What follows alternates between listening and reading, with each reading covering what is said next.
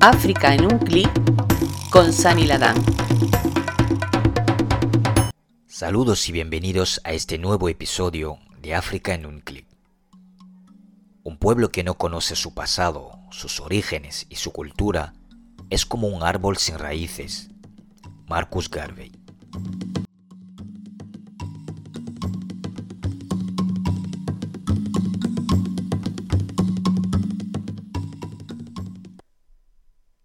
En nombre de Dios Todopoderoso, por todos los participantes, África, esta tierra sin dueño y tan codiciada, no tendrá solo un propietario a partir de ahora, sino varios, y todos ansiosos por oro, materias primas y manos de obras baratas. Lo que acaban de escuchar puede incluso parecer surrealista, pero son las declaraciones con las que se firmó el acta final de un encuentro sobre el reparto de África sin los propios africanos y que marcará la historia de ese continente por los siglos venideros. Nuestro episodio de hoy se va a centrar en una fecha, la mañana del jueves 26 de febrero de 1885, porque marcará el final de la conferencia de Berlín. Entre finales del siglo XIX y principios del siglo XX, empezó un periodo de conquista colonial conocido como Carrera de Campanarios, donde todas las potencias europeas querían adueñarse de un territorio del continente africano. En este contexto de tensión, el canciller alemán Otto von Bismarck decidió organizar una conferencia en Berlín el 15 de noviembre de 1884, reuniendo a los representantes de 12 países europeos, entre los que se encontraban Alemania, evidentemente, Francia, España, Portugal, Italia, entre otros. Además de los estados europeos, estaban presentes los Estados Unidos y el Imperio Otomano. Todo ello, vuelvo a decir, sin ninguna representación africana en esta conferencia donde se trataba, entre otras cosas, de la partición de África. Durante ese encuentro, los participantes utilizaron un mapa gigante de África, elaborado por el geógrafo alemán Kipper, por apoyar sus negociaciones porque muchos de los diplomáticos presentes en aquel encuentro no tenían ningún conocimiento sobre el continente africano. Uno de los objetivos de esta conferencia fue establecer las reglas de ocupación en África entre las potencias conquistadoras, a fin de evitar el riesgo de colisión y de conflictos entre ellas a nivel militar, económico y diplomático. Por primera vez en un tratado internacional aparecerá la noción de esfera de influencia. De esta manera quedaron dibujadas con escuadra y cartabón las fronteras del continente africano. Al rey de Bélgica, Leopoldo II, le regalaron el territorio del Congo, un espacio con una superficie de más de 2 millones de kilómetros cuadrados. Para que se hagan una idea, estamos hablando de un territorio que hace 80 veces la superficie de Bélgica. El Congo y sus habitantes pasaban a ser propiedad privada de ese monarca, Además, la gente que vivía en esa parte de África tenía que trabajar en los campos recogiendo caucho, cuyos beneficios sirvieron para la construcción de la metrópolis, los grandes palacios de los que presume la Casa Real belga actualmente. A los que se negaban a esos trabajos forzosos o traían menos cantidad de caucho al día, se les cortaban las manos como castigo. Hablaremos con más detalles sobre este asunto en el episodio que dedicaremos a la figura del sanguinario monarca belga Leopoldo II.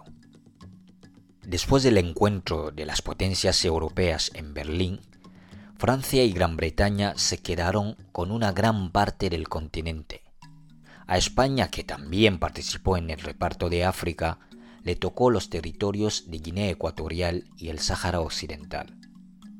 El reparto de África siguió incluso después de esa conferencia, como es el caso del territorio conocido hoy en día como Gambia, una excolonia británica enclavada en el actual Senegal. Viendo el mapa de ese pequeño país del África Occidental, nos puede parecer increíble porque sus fronteras se dibujaron a mano alzada en París, tras 20 años de negociaciones entre Francia y Gran Bretaña, porque esta última quería tener un acceso al mar. Las consecuencias de ese reparto dejaron unas fronteras arbitrarias y unas unidades territoriales ilógicas que no responden a la realidad social y cultural de la sociedad africana. Además, está considerada como uno de los factores de la inestabilidad en varias zonas de África. Por último, la conferencia de Berlín representa de esta manera el símbolo del desequilibrio en las relaciones internacionales y tuvo una gran consecuencia en la configuración actual del sistema internacional. Divide y vencerás, se suele decir. Es exactamente lo que se hizo en África. Hoy en día se sigue fomentando el proceso de balcanización del continente africano para generar relaciones asimétricas con las grandes potencias como la que tiene, por ejemplo, Senegal, un país de tan solo 200.000 kilómetros cuadrados con la Unión Europea, un bloque de 27 países con más de 4 millones de kilómetros cuadrados en sus famosos acuerdos de pesca. Para entender esto del reparto de África, vamos a suponer un momento que estás en tu casa, donde sea, y de pronto viene un señor, vamos a llamarle Rabalomana, de Madagascar, y llama a tu puerta y te dice que junto a sus amigos se han repartido tu barrio a más de 7.000 kilómetros y que tu casa y tú pasáis a ser su propiedad privada. Bueno, en realidad lo de llamar a tu puerta o de avisar lo he puesto por decir algo, porque los que repartieron África ni siquiera se molestaron en hacer esto, porque la idea que tenía esa Europa de los africanos se refleja en los pensamientos de los autores de la Ilustración, como esta frase de Montesquieu que dice que es imposible que Dios haya puesto un alma en un cuerpo negro. Es imposible pensar que esa gente sea humanos. Víctor Hugo dirá también en uno de sus discursos que veo en África un universo ignorado y bárbaro al que Europa, si quería convertirse en un mundo nuevo, tenía que llevar la civilización. La ilustración defendía el carácter universal de los derechos humanos, pero al mismo tiempo afirmaba que la civilización y el progreso solo pertenecen a una pequeña parte de la humanidad, pues el resto o es salvaje o primitiva o poco evolucionada, o infantil incluso. Y no podemos olvidar que fue la época donde se produjo el mayor auge en la trata de esclavos del continente africano. Por eso es importante tener en cuenta que los que en una parte del mundo se consideran héroes son unos auténticos verdugos para otros. Para terminar, me gustaría recomendarte el libro titulado Cómo Europa subdesarrolló a África, una obra de Walter Rodney. Es sin duda una de las obras más importantes del siglo XX sobre el desarrollo africano y la teoría poscolonial.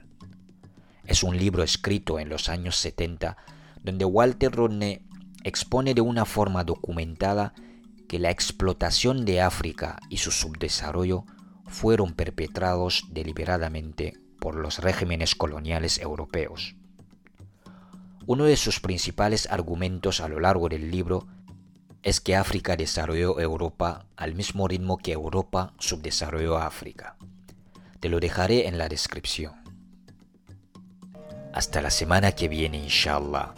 Y no olvide compartir este contenido en tus diferentes plataformas y suscribirte a nuestras redes sociales.